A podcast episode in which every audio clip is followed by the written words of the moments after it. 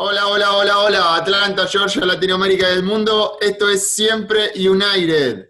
Hoy vamos a estar hablando de un programa, hoy tenemos un programa bastante interesante porque por fin tenemos noticias nuevas. Vamos a estar eh, hablando de algunas cosas diferentes. Tengo acá un panel de lujo que, que nos acompaña. No está Michael con nosotros hoy por una eh, cuestión familiar de, él, así que vamos, vamos a estar haciéndolo sin él. Se lo va a extrañar al profe porque es el que siempre me discute todo. Eh, tenemos acá, vamos a arrancar al revés hoy. Lo tengo acá el travieso. Uh. ¿Cómo estamos, gente? Buenas noches. Bienvenidos al programa del pueblo.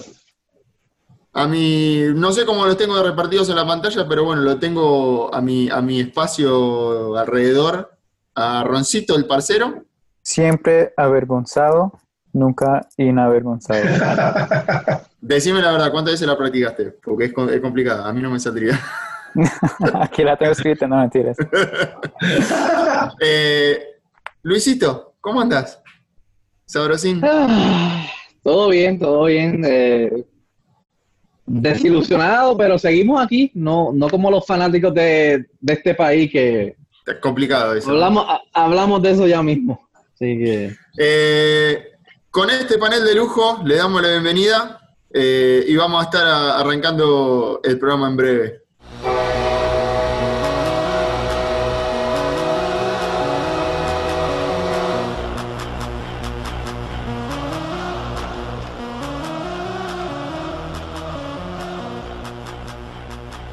Hola, hola, hola, estamos acá de vuelta, ya arrancamos de nuevo el programa. Eh, hablando un poco de los temas que veníamos tocando ya desde antes, de los programas anteriores, eh, ya estuvimos hablando del de, funcionamiento del equipo, estuvimos hablando eh, de los nombres que se fueron, estuvimos hablando del front office, estuvimos hablando de muchísimas cosas en estas últimas semanas con lo que venimos viendo de Atlanta United. Tuvimos otra derrota, otra dura derrota para mi gusto eh, ante Nashville. Creo que no es un equipo muy superior a nosotros. Se vio, se vio un clima bastante eh, tenso después del partido, durante y después del partido, tanto en las redes, con la gente, con los fans, eh, con, los análisis que se han hecho.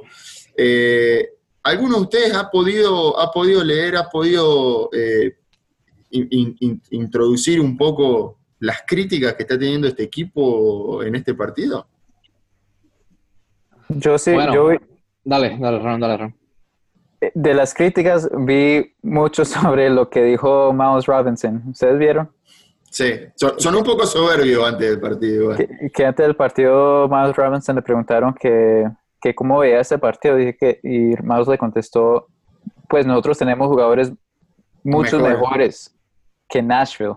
Y eso, pues, como una fuerte, fuerte argumento para para el partido que vimos de que como quedó 4-2, no. Para mí fue, fue bastante... Eh, le, dio un, un, backfire ahí a, a Mouse.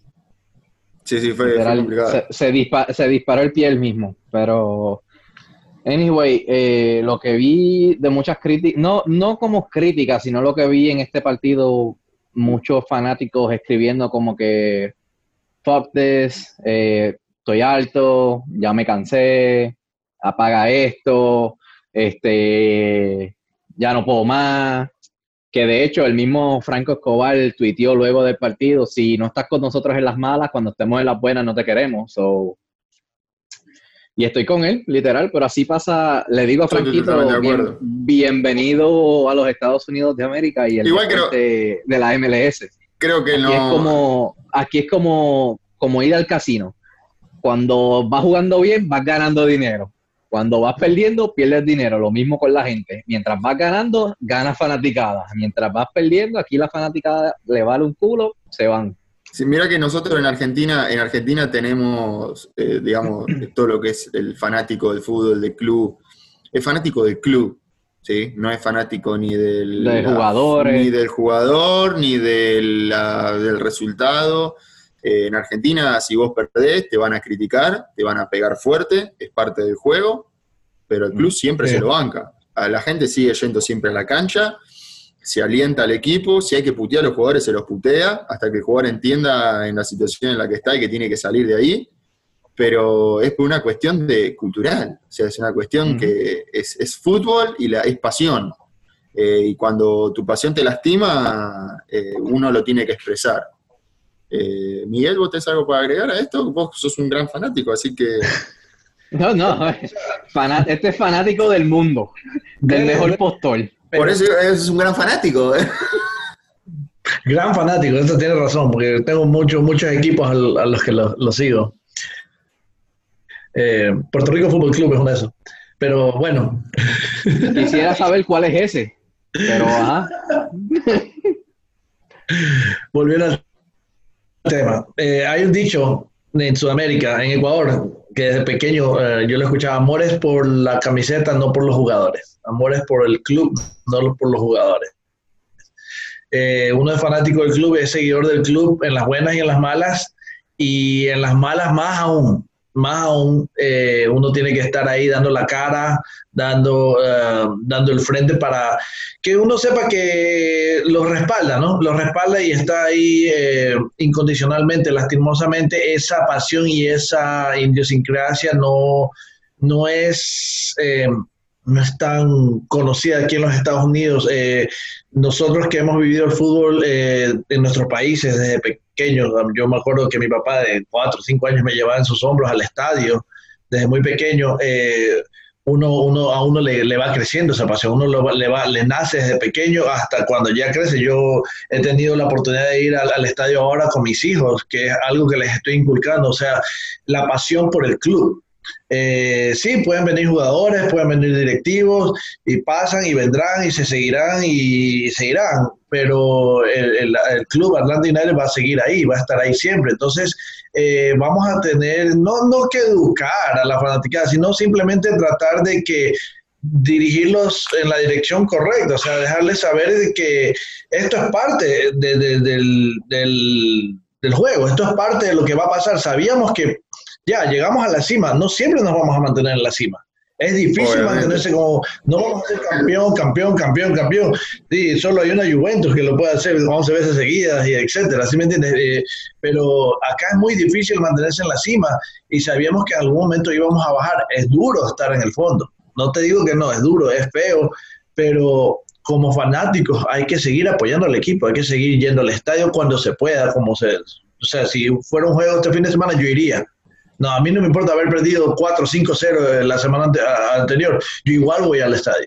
Es la manera de apoyar a tu club y demostrarle que estás ahí. Pero como dice el sabroso, eh, aquí en los Estados Unidos eh, la fanaticada eh, es un poco, olvida muy rápido. Olvida muy rápido y tiene una memoria, es solamente lo que pasó la semana anterior. Entonces, eso se va Exitista. Con muchos resultados, resultadistas, sí, también, resultados. Entonces, bueno, eh, lastimosamente no, no hay esa pasión, la que tenemos nosotros desde pequeños, pero eh, ahí vamos, ahí vamos, es la mezcla de todos. Eh, yo pienso que poco a poco vamos a sacar la cabeza del hueco donde estamos, ya solamente podemos ir para arriba. Dime, Luis. Te, te equivocaste en algo. Cuando dijiste que no siempre íbamos a estar en la cima, por lo menos después del 2018 teníamos como tres años más para estar en la cima y eso es lo que jode de aquí. La gerencia cambió todo y nadie protestó. En los países como el de Nico, como el de Ron en Colombia, si la gerencia hace eso, exactamente. Es una cosa que vi en Twitter que la gente por fin están abriendo los ojos, por fin está viendo lo que está, estado haciendo Bocanegra durante esos dos últimos años. a mí me gustaría, me gustaría, Ron, que busquemos eh, uno de los primeros programas que hicimos, desde mm. que se fue, desde que se anunció la, el cargo de Frank de Boer.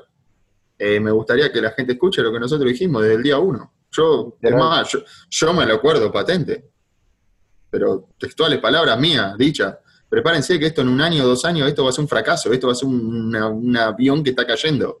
Y todos me dijeron, no. Se tardó uno. Nadie lo creía. Nadie lo uno.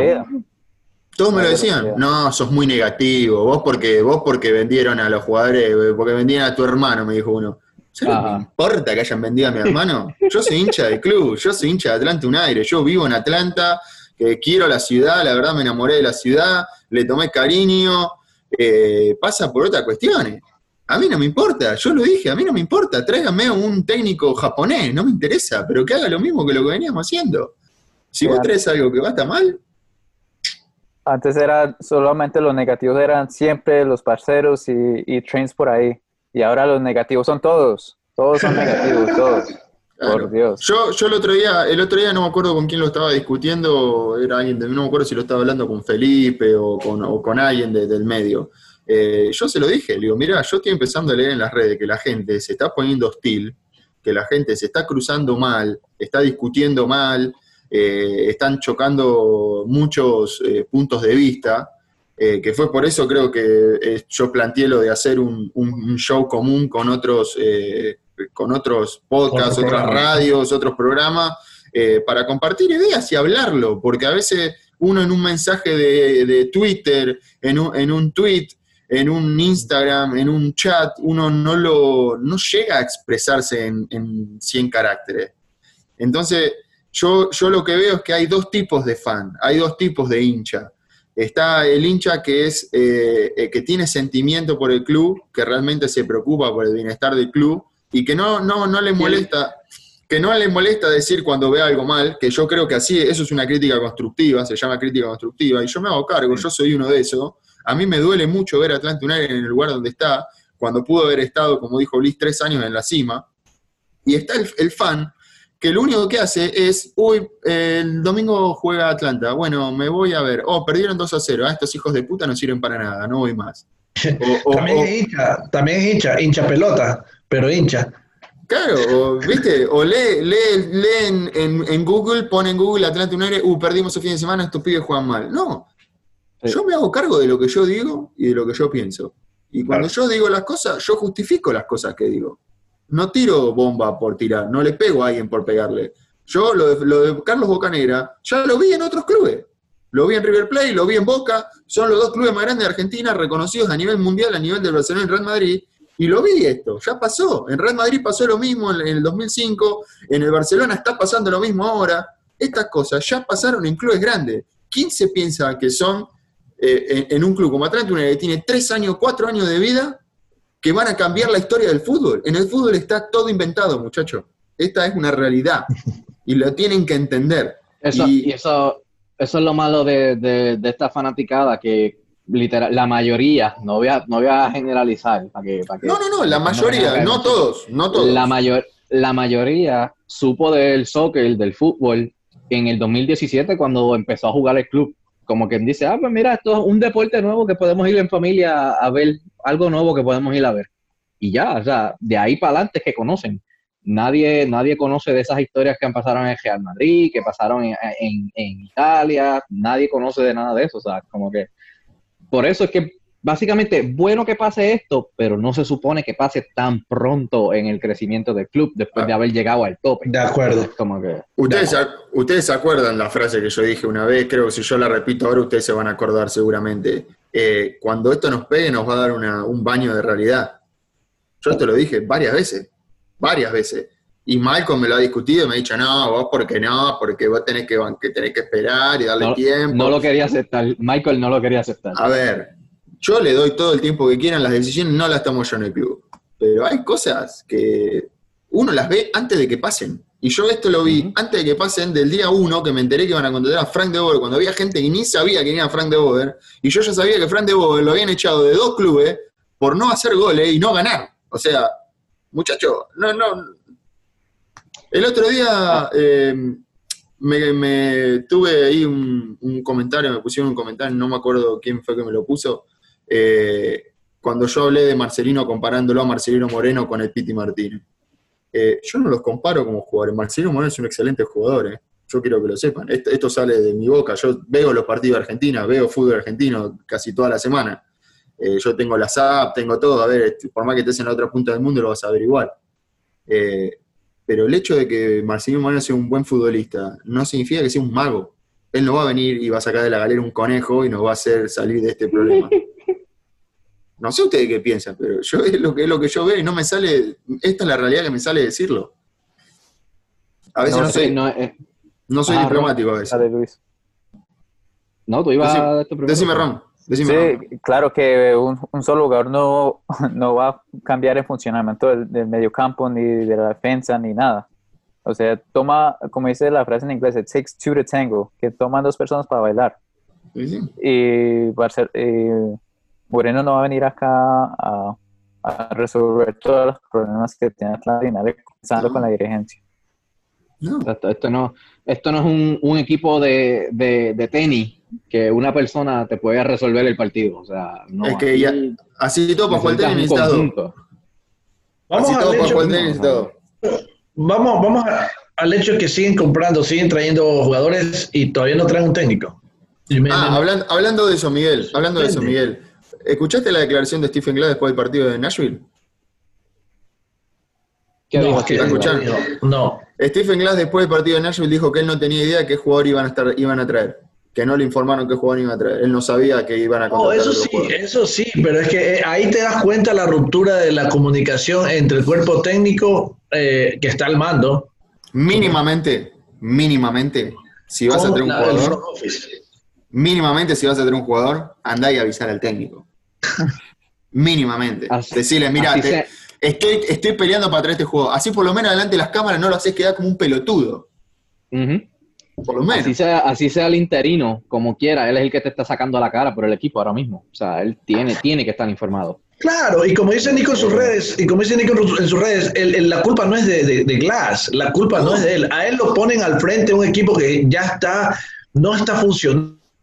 Entonces él está tratando de, hacer magia para sacar los partidos adelante. Él, él el conejillo de al que agarraron y lo pusieron ahí, y el pobre es el que da la cara en las conferencias de prensa y tiene que dar la cara después de derrotas como las del sábado y lastimosamente, y siguen trayendo jugadores o, haciendo, tomando decisiones sin, sin consultar a nadie. o sea, vamos a poner ya, ya apuntar de dónde es. Bocanegra es el responsable de toda esta debacle.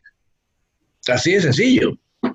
Sí, es más, te digo más, yo veo la cara de Stephen Glass en los partidos, eh, vi la cara de él cuando nos hicieron el tercer gol, eh, la cara de ese hombre expresa eh, frustración, expresa uy, ¿en qué quilombo me metí? Me voy a quemar, porque es la realidad. Él va a quedar como el técnico que, eh, eh, como el que en su primera experiencia mostró que, no llegó al fondo, que, llegó al fondo Atlanta United. No pudo clasificar a playoffs. Que él va a quedar como el técnico que no pudo clasificar a playoffs. Y cuando la historia, esto es lo que yo siempre digo, a ver, hay un dicho que dice hay que ver el bosque y no el árbol. Acá la gente ve el árbol nada más. Si vos solamente ves el arbolito así, en vez de ver el bosque completo, es complicada la situación. Yo lo lamento, te soy sincero, mira, yo lo lamento en el alma si este chico Marcelino Moreno viene acá eh, y, termina su, y terminas pasándole lo que le pasó al Piti. El Piti vino de River de ser el mejor jugador de Sudamérica y vino a este club y lo prendieron fuego. Porque lo, lo quemaron. Lo quemaron. El Piti de acá se fue como un fracaso. Cuando no es él el fracaso. Cuando no son los el fracaso no son los jugadores que están dentro de la cancha.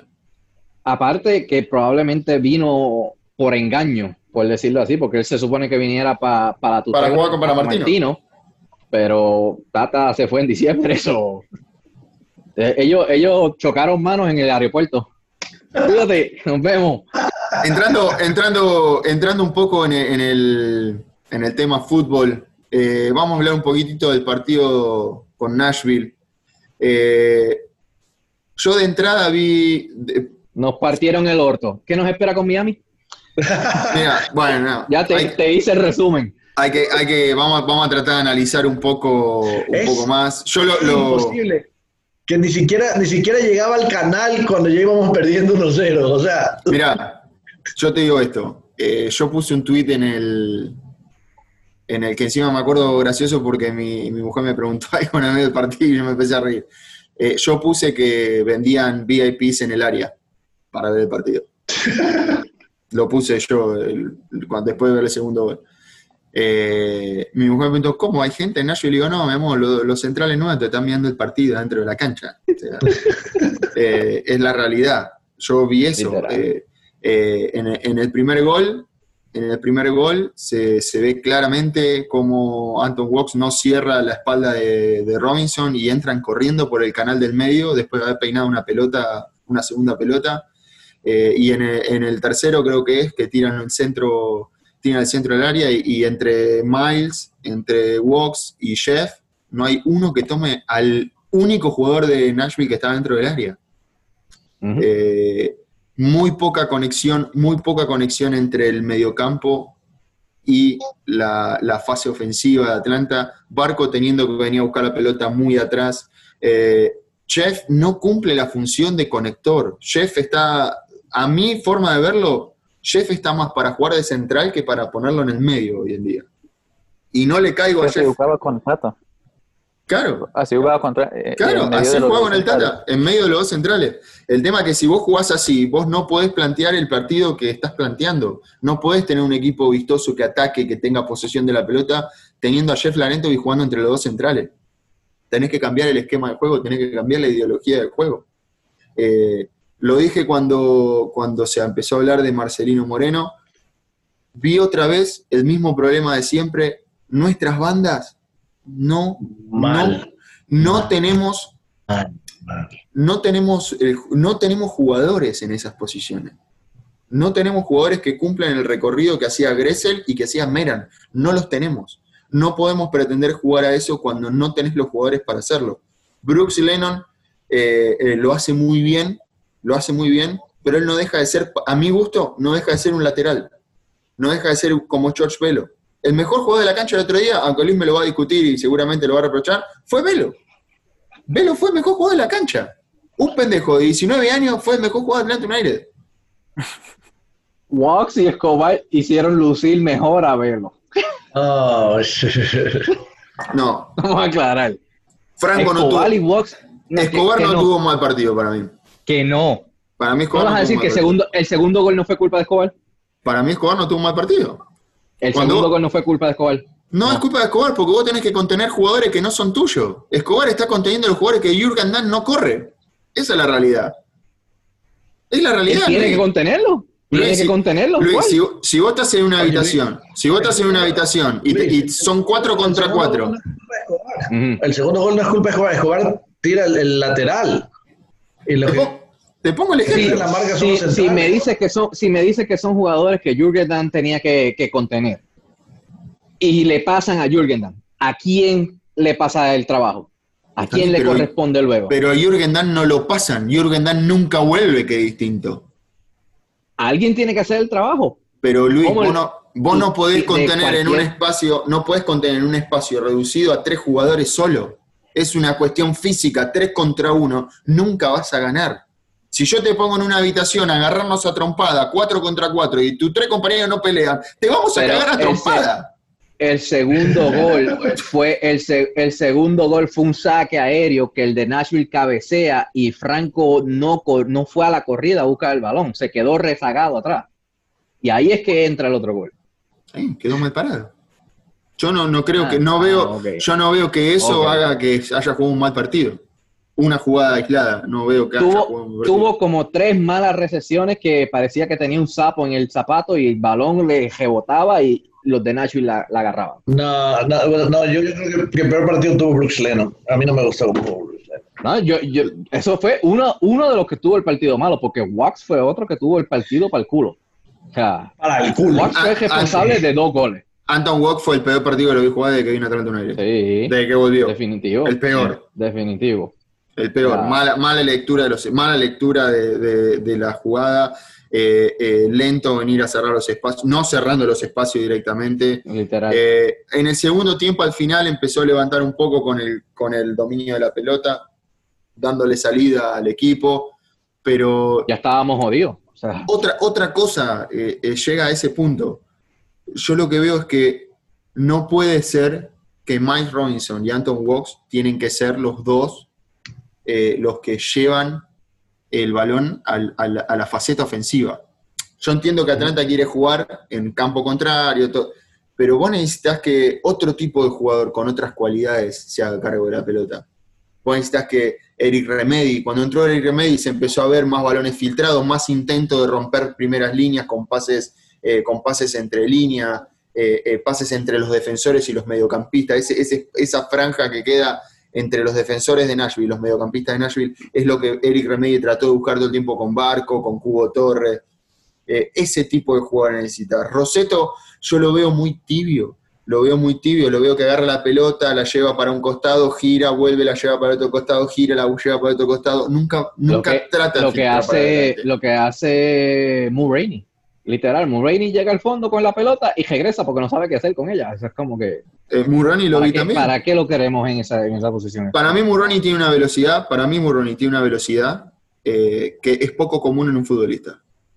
Es, es bueno, es un, es un halago lo que le estoy diciendo. Es un juego muy rápido y ese juego muy rápido, que me hace, que te lo puedo comparar, por ejemplo, como, como cuando hablábamos de Tito, Tito Villalba, es un juego tan rápido y potente que tiene que ir para adelante.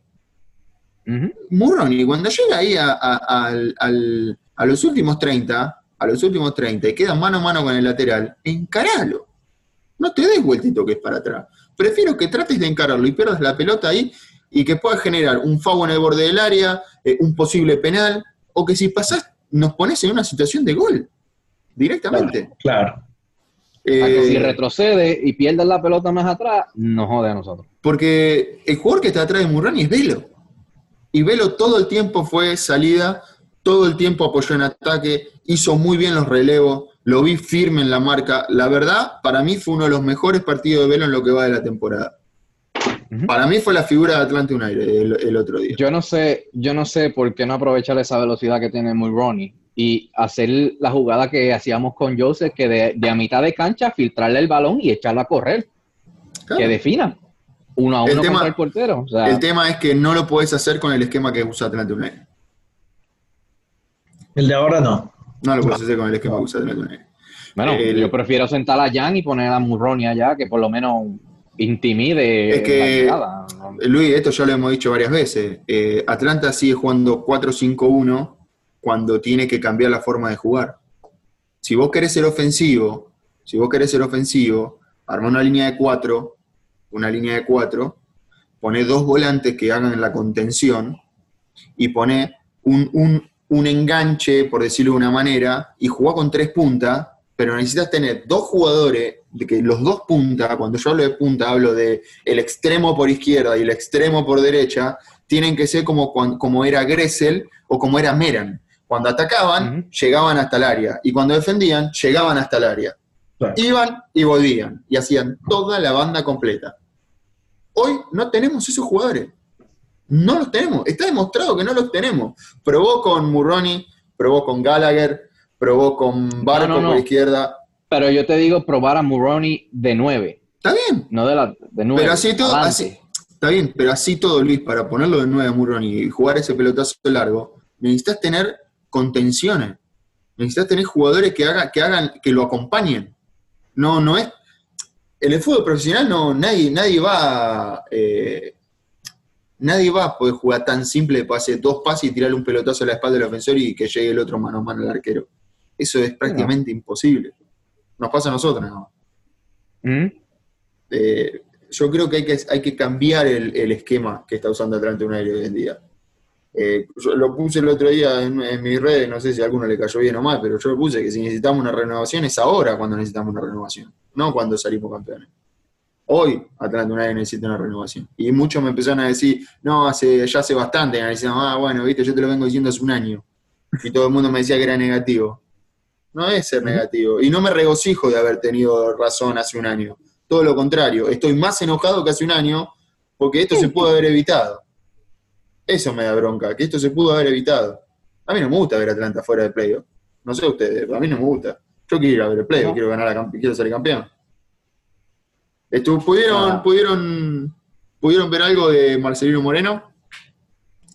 No, te iba a agregar ahí de lo que dijiste de los playoffs, que en el, en el episodio pasado lo mencionamos, que yo le hice la pregunta a ustedes que si veían en, Atlanta de, hoy, lo veían calificando y salieron eh, Miguel, Michael, ah, no, que califican 10, seguro que califican, que eh, estamos décimos hoy estamos a, un punto del a un punto, a un punto. a un punto del 11, hoy. Sí, sí, varias personas me dijeron lo mismo, no, pero falta un montón.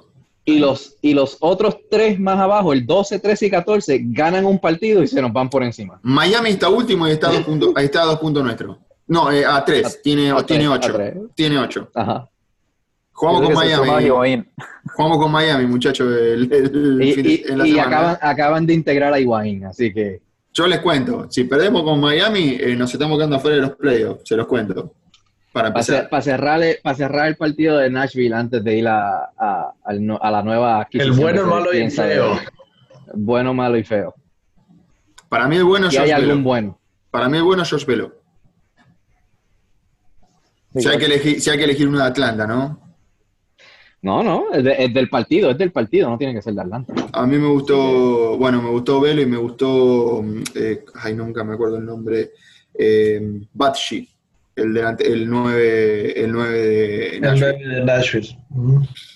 Pero- Dominic, pero- Dominic Bachi. Problema los 90 minutos para Atlanta. Ron, George Bello. Miguel, Voy a estar de acuerdo con mis compañeros hoy.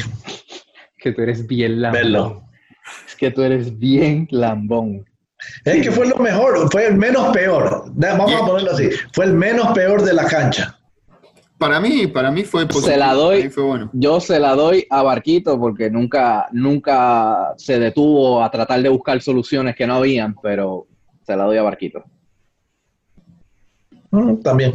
Yo lo vi, Pero yo lo vi, ¿Ves, lo ves vi- que eres bien lambón? ¿Ves que eres bien lambón? No, pero Velo metió gol. Vargo no. yo a Barquito Ah, lo vi. pues entonces Larentovic. Entonces Larentovic. A Barquito, a Barquito lo vi más preocupado por pelearse con los rivales que, que por jugar. Pero no me. No tuvo bueno, culpa. Eso, para mí eso no viene lo- la frustra- frustración. Es la frustración, es la no es culpa del jugador, para mí es la frustración de, de que no salgan las cosas. Sí, El malo, para mí Escobar.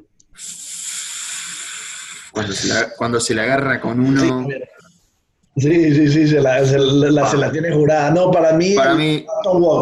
Pero Esco- Escobar, te quiero decir que sigo con el equipo. Yo estoy aquí en las buenas y en las malas, ¿ok? Pero fuiste el malo para mí en este Te partido. putear Yo, yo creo que ese tweet que mandó Escobar fue hacia, hacia Hacia- Luis. hacia Luis, ¿verdad? le- le- es que, es que se lo, se lo editaron. Le él había puesto para Luis al final. Entonces Luis. se lo editaron. Ah, eh, sabroso. ¿El malo, Roncito? Eh, también Walks. Malísimo. Unánime. Walks, ¿sí ves? Unánime. Unánime. Para mí, para mí, Walks es el feo. Unánime Walks. Unánime. Para- Fue, pero partido para el olvido. Yo creo que no pudo dormir. No, pero para ustedes es el malo. Para ustedes es el malo. ¿Cuál es el feo? El feo para mí es Jürgen Damm, que no, pudo, no puede terminar de jugar Oh. 20 minutos seguidos. boludo, Es increíble. No puedo creer. Hace tres meses que ya está entrenando en Atlanta y todavía no puede jugar 20 minutos seguidos. Y lo veo que, qui- que quiere encarar, se olvida la pelota. Para mí el, el feo eh, Lennon. Brooks Lennon. Ah, que todos, todos tuvieron un partido del culo, la verdad que todos. Pero bueno, el feo Brooks Lennon ahí no, no, no solucionó, no salió, no, no llegó. Eh, no es el box to box player que necesitamos, ni que, no, como dijo el analista, no es Gressel, no es, no es, no es nuestra solución. No Pues es. yo creo que eso también eh, viene en el, el cansancio que tiene Brooks encima. El jugado todo, de los, Todos los partidos, todo el partido. todos los sí. minutos, todos los minutos. No ha tenido descanso eh, Brooks Lennon. Pero para mí el feo es eh, Mouse Robinson por los comentarios antes del partido. El, no, el malo no, el feo. Me gusta. Saliendo, saliendo un poquitito de lo que fue el partido de Nashville, eh, se habla de una nueva cara, se habla de un nuevo jugador. Eh, ya esto lo hemos venido hablando en la semana, eh, lo hemos venido eh, siguiendo en lo que es eh, en las redes, lo que la gente nos va comentando, nos va diciendo. Eh, me han atacado bastante, me han atacado bastante. Eh, sigo sin cambiar mi punto de vista. Yo sigo creyendo que si no estábamos conformes con el, con el Piti Martínez, eh, lo único que hace esto es generar una nueva expectativa en un nuevo nombre. Yo lo veo esto como un bote salvavidas, como para ganar tiempo. Eh, y, bueno, ante la situación de que se fue el 10, hay que traer otro 10. Eh, nada más que para eso. No lo veo como una solución. Si, bueno, ustedes capaz no han podido ver a Marcelino jugando, yo lo he visto bastante a Marcelino Moreno jugando, les puedo decir, es un buen jugador, la verdad que me pone contento que Atlanta traiga un juego como él, pero no se apega, o sea, no, no, no es coherente al discurso que usa el front office y no es coherente a la situación que enfrenta el equipo hoy en día. ¿Sí? ¿Qué quiero decir con esto? A ver si me entienden. El front office dijo que acá iba a apostar a eh, prospectos jóvenes eh, a futuro para poder armar un equipo más competitivo. Eh, tiene 25 años, Piti tenía 28, no le veo, no hay mucha diferencia, no, no, es un jugador al cual vos vas a poder formar, como se, como se dice en el fútbol. así que no lo veo como una inversión a futuro. Y por el otro lado, hoy en día yo no veo que necesite un jugador en esa posición, está Barco en esa posición. Yo creo que el jugador creativo, el jugador vertical, el jugador que rompe el esquema es Barco hoy en día en Atlanta. El problema nuestro, como lo dije eh, en la semana, eh, lo tenemos en las bandas. El problema nuestro está en las bandas, no en el centro del campo. ¿Cuántos jugadores tenemos para esa posición? Barco, Roseto, Hyman, por decirlo de una manera. Ahora sumaron a Wolf. ¿Cuántos jugadores más querés? ¿Qué querés? ¿Otro más? Para jugar en la misma posición. Traeme un 9. Me trajiste a Cubo Torre. Perdón, para mí Cubo Torre no, no, me termina de cerrar. Está más gordo que tú.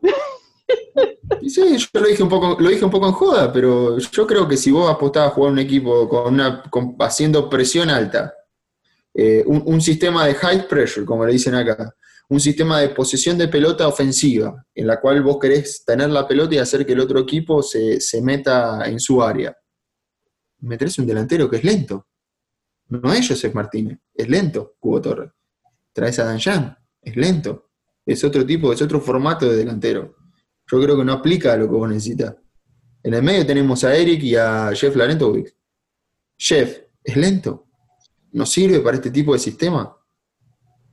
Y Eric Remedy, solo en el medio, no es lo mismo que tenía Nagby y a, y a Eric Remedy. Está Eric solo. Y Hyman no es Nagby. Hyman no es Nagby. A ver, a ver. Hyman no es nadie. A ver, muchachos, ¿qué dijimos de Jaime nosotros desde el principio? Es más, el otro día yo me puse a buscar en los programas, pero la verdad hicimos tantos programas que me, escuché tres horas de programa distintos y no, no pude encontrar el, día que lo dije. Pero acá lo hablamos el día que se lo, el día que se lo contrató a, el día que se lo contrató a Jaime. Acá se habló. Se le va a pagar casi un millón de dólares a Jaime. Déjenme de joder. Y dejamos ir a Grecia por 100 mil dólares de mierda. Exacto. Dejamos, de ir a Nagby que estaba ganando menos. Estaba ganando Dejamos ir a Nagby. Dejamos a, ir a, Nagby. Y se fue. A Se fue porque le prometimos más plata y la dirigencia no cumplió. ¿Me entiende? Entonces yo no, no, yo la verdad no lo entiendo. Yo, yo realmente le trato de buscar una coherencia, le trato de buscar un porqué. Eh, si hacemos un laboratorio de idea, ¿sí? ¿Qué, quiero decir? Hagamos un laboratorio de idea. Tiremos idea a ver de por qué creemos que hicieron este cambio. Yo personalmente creo que Bocanegra se pensó que iba a poder entrar al negocio europeo como si, ah, somos Atlante Unión, ¿sabe qué? vamos a empezar a traer jugadores Europa, a partir de ahora tenemos que hacer un equipo europeo, y la verdad le salió como el culo. Es la, realidad. Eso es lo que yo pienso. Me puedo estar equivocando, ¿eh? puedo estar totalmente confundido, pero es lo que yo veo y lo que entiendo. Eh, es, que es así, entonces, como te vuelvo y te digo, aquí le prestan mucha atención a la fanaticada. Aquí ya lo he, lo he visto varios, en varios tweets ah, eh, que los que vayan a traer ahora que no sean ni, ni de Colombia, ni de Argentina, ni de Paraguay, que traigan gente más de Ecuador, por favor. Eh, no, no, tenemos nada, no tenemos nada en contra de la gente de Ecuador, los queremos un montón. No, no. Pero tenemos al, peor. Tenemos al peor de ustedes, muchachos. Disculpen, no, es que es, es, él el, el, ejemplo de ecuatoriano que tenemos. Les pedimos perdón de eso es lo que nos dejamos llevar. Yo creo que perdimos, nosotros perdimos los estribos del club ah, cuando se fue Paul McDonald a Miami y no supieron qué hacer, no supieron cómo retomar las riendas de, de cómo llevar un equipo de fútbol profesional. Hicieron un acuerdo con el Aberdeen un equipo de mierda que mi vida lo había escuchado. Eh, y imagínate, o sea, si, en vez de hacer, hacer yo no sé, eh, acuerdos con algún equipo de Chile, de, Argentina, de Brasil, algo sudamericano, alguna una vía por ahí sudamericana que, que es donde más fútbol hay, donde el fútbol es donde veníamos, es en la línea que veníamos. Exacto, la, línea de Tata Martino. Pero, o sea, se, se, se, perdió, hubo esa ruptura otra vez y, y tomó las riendas otra vez. No es nada contra Carlos Bocanegra, pero él es el que está tomando las decisiones erróneas del club y por esas decisiones erróneas estamos donde estamos. Eh, no sé, eh, ya, y ya van varios programas que lo venimos diciendo, hasta cuándo o hasta qué punto es el punto de tolerancia de, de, de, de, este, de esto, de lo que está pasando, de esta situación, dónde está el club y dónde estamos. Lastimosamente aquí no hay descenso. Así, sí, nos quedamos fuera de los playoffs, ah, no, ok, no hay problema. Pero es, es lo peor que puede pasar para un equipo que ya fue campeón. ¿A vos no, te, molesta, ¿a vos no te molesta ser como Orlando?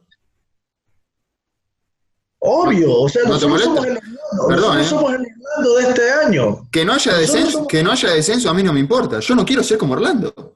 Yo quiero jugar los playoffs. Exacto. Yo quiero estar entre los mejores 10 equipos de, de la MLS. Siempre, siempre. Nosotros tenemos, somos el equipo referente, éramos el equipo referente. A mí me da pena escuchar a los comentaristas de, de Fox, los comentaristas de ESPN, que ya este equipo, la verdad, ya, ya no da pena, ya, ya, perdón, ya no da miedo, lo que da es pena.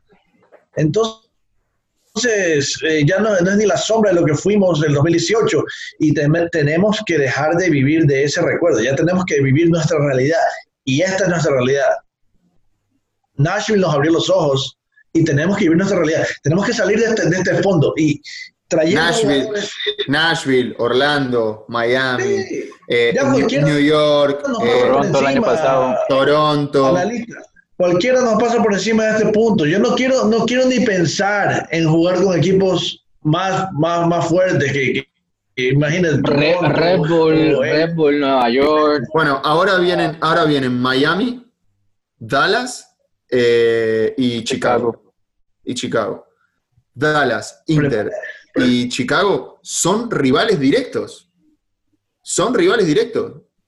¿Querés sacar, sacar a Dallas? ¿Querés sacar a Dallas, que está arriba nuestro, creo?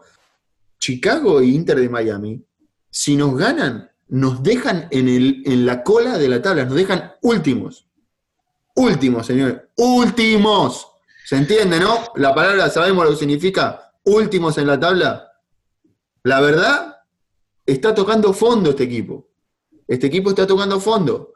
¿Y hay responsables? Sí, hay responsables. No son ni los jugadores, ni los técnicos, ni, ni, los que están en la oficina vendiendo entradas, ni nosotros que estamos mirando los partidos. Este, esta, esta, este fracaso tiene nombre y apellido. Es Carlos Bocanegra. ¿Está? Duele. Me rompe las pelotas tener que decirlo y tener que, tener que hablar así. Yo no me quiero poner, no quiero pedir cabeza de nadie. Yo nunca dije que a Frank de Boa había que cortar la cabeza y echar a la mierda. A Frank de Boa nunca habría que haberlo contratado. Esa, es la, esa es la situación que tenemos que abrir los ojos y verlo. Esa es la situación que hay que abrir los ojos y verlo. Atlanta cogió un mal momento para ser caritativo. O sea, le quiso dar trabajo a alguien que estaba desempleado por dos años. Le quiso dar trabajo en el peor momento. Es como. por favor, esto es. Probablemente se lo vendieron. Probablemente se lo vendieron. Ah, mira, ya cogió este equipo, lo cogió desde la cantera, lo subió y lo llevó a campeón. Fue lo único que le dijeron, ajá, pero y no preguntaron en qué año fue que hizo eso, en qué liga, qué equipo fue. No importa, no importa. Pregunta cómo lo hizo. Pregunta cómo lo hizo. Ay, sí, yo juego posesión defensiva y trato de tener 100% de la posición de la pelota y yo lo primero que hago es trabajar la defensa. Disculpame, Atlanta United ataca y le gusta jugar high pressure, eh, el sistema de presión alta. Ah, bueno, listo, no, discúlpeme, yo no puedo trabajar con usted entonces. Se terminó, nunca tendría que haber llegado Frank de Boer. Ahora, esa, era la, conversación que debían haber tenido. Pero claro, a ver, eh, ni siquiera tenés que viajar a Holanda, era por Skype. Mirá, discúlpame, nosotros jugamos de esta manera. Mirá, te, paso, te paso los últimos 10 videos de los partidos de Atlanta United, decime si vos trabajás así. O pasame vos los últimos 10 videos de los equipos que dirigiste. No lo contratás. No lo contratás. Eso es pasado. ¿Está? Estamos hablando de acá para el futuro. Viene Marcelino Moreno. ¿Qué solución nos puede dar Marcelino Moreno? Repito, para mí es un excelente jugador. ¿eh? Yo ya lo he visto jugar mucho, yo sé lo que puede hacer y lo que, lo que hace en News, eh, lo que hace en Lanús. Yo ya lo sé. ¿eh? Yo quiero que me digan qué es lo que puede llegar a hacer acá en, en, Atlanta United. Nada, el equipo no tiene funcionamiento. Imagínense un juego muy parecido, muy parecido al Mirón. Imagínense, ¿eh? es un juego muy parecido al Mirón. Sí, pero no está Joseph. Porque de, qué vale, de qué vale tirarle pelotazos a Jam si ya, ya hemos visto qué hace. Para empezar. Por, no, decir nada más. Para empezar, Lanús juega 4-3-3. Juega como yo digo que Atlanta tiene que jugar. Para empezar. ¿Sí? Juega con un contención y con dos mediocampistas creativos que son. Eh, eh, está eh, Marcelino y creo que es Barbieri el otro que está jugando por la derecha.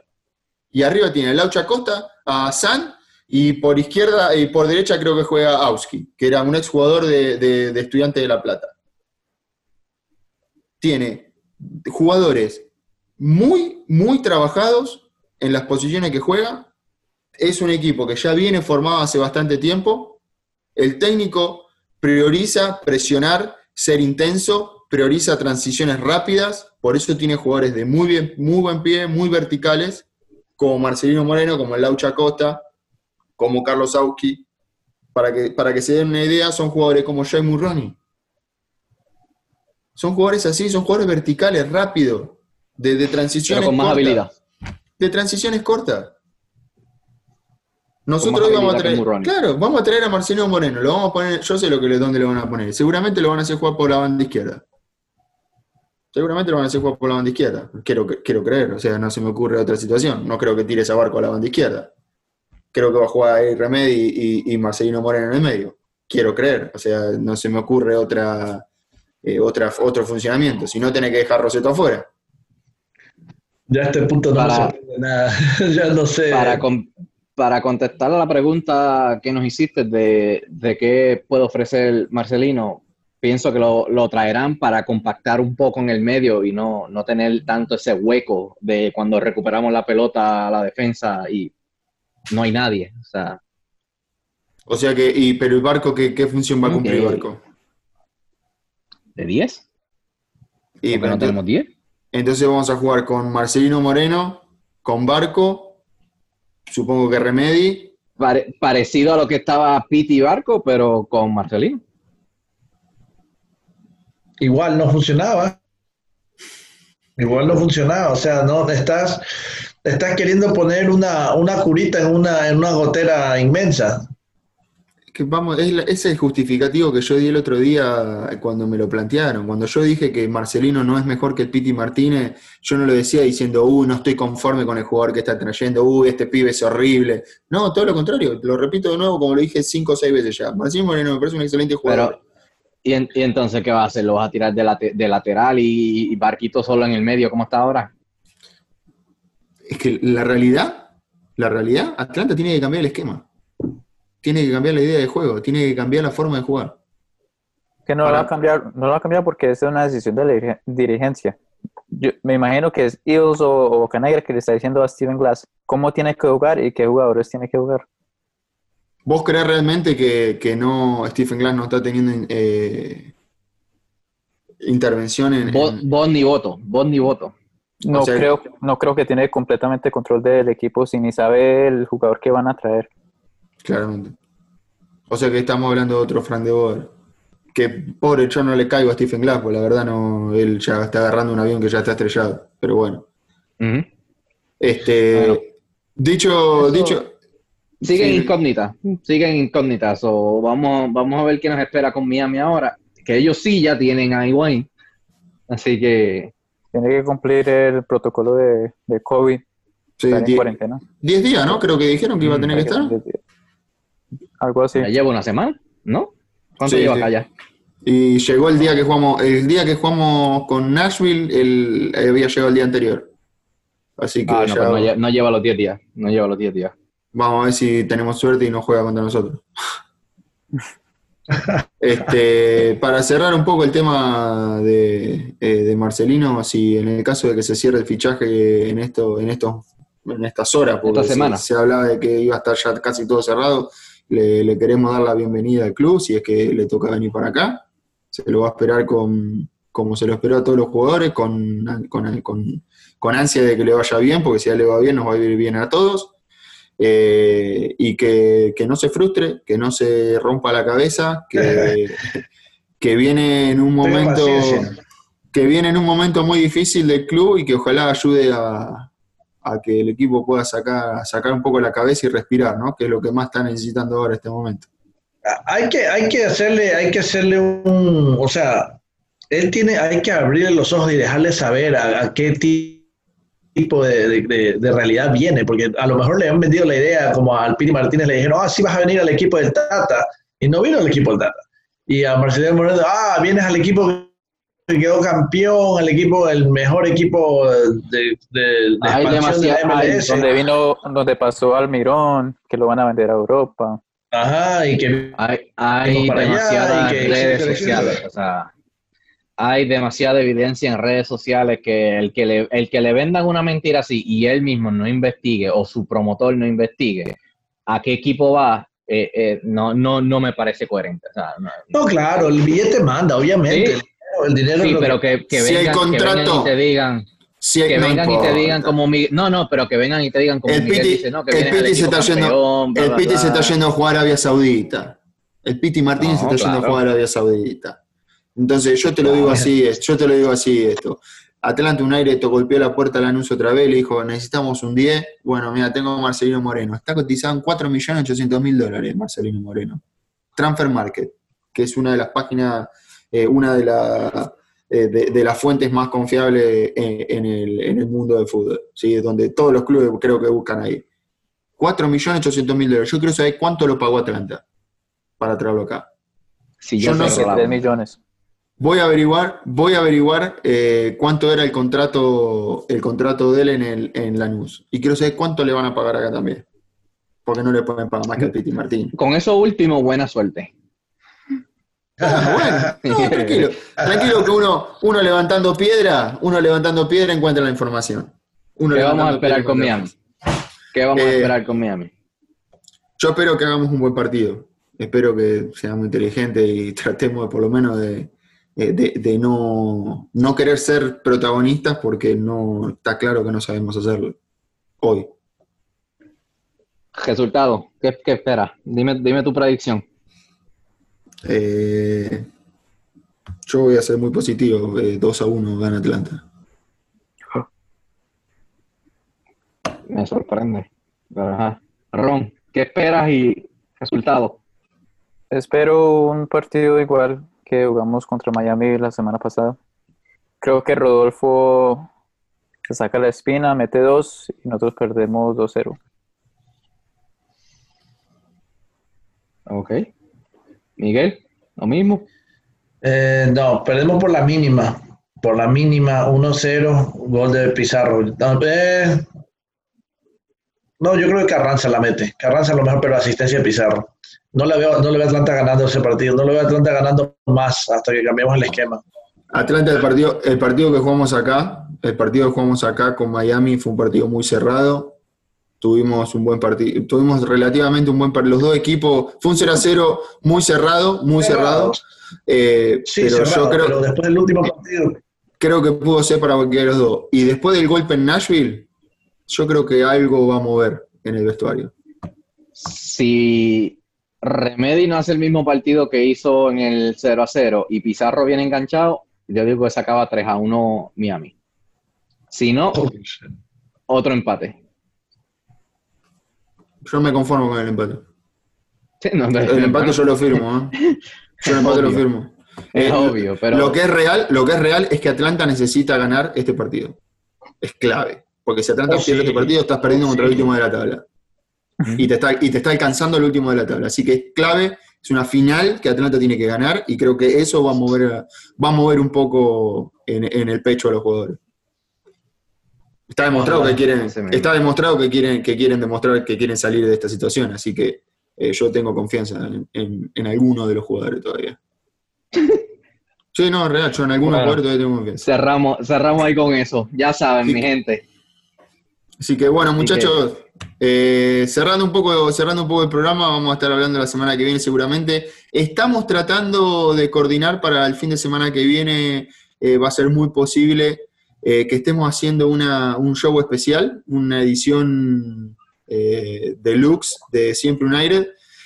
vamos a tener invitados, vamos a tener otros referentes del medio, tanto periodistas como otros podcasts. Posiblemente va a tener que ser bilingüe, porque no todos hablan inglés y no todos hablan español, así que eh, va a tener que ser un poquitito bilingüe. Eh, tampoco sé si vamos a estar todos o vamos a hacer algunos, yo por mí ojalá que estemos todos. Eh, y va a estar bastante divertido, va a estar bastante divertido, me va, a gustar charlar con algunos. Porque ya se ve que en las redes hay mucho choque de ideas, así que... Este, pero bueno, lo mejor es, es escucharnos todos, discutirlo, compartir la información, eh, dar nuestros puntos de vista. Si ustedes nos quieren escribir, nos quieren eh, eh, plantear algún tema específico que quieran que discutamos con, otras, con otras fuentes de Atlanta United, bienvenido sea, nos pueden escribir en nuestras redes, en Twitter, Instagram, en YouTube, siempre UTD, nos pueden buscar como siempre United. o algunos de nuestras redes que van a estar acá abajo, cada uno va a tener, el Sabroso es una de sus 35 redes sociales. Eh, ¿Quién les habla? El analista, me despido. Roncito el parcero. Los parceros. El travieso. Sabrosito. Bueno, saludos mi gente, así que eh. nada, estaba aquí mirando el teléfono que Felipe Cárdenas acaba de tuitear que es, solo cuestión de tiempo de que ocurra lo de Marcelino. So, cuestión de horas, básicamente. ¿Querés hacerte cargo? Saluda a Felipe, ahí de hecho. Saluda a Felipe. ¿Querés hacerte cargo de la despedida? Oh, yo. Así que, mi bueno, está Michael, elige cada uno. Síganos, síganos. No sé cómo vaya a salir esto, pero ¡vámonos, muchachos!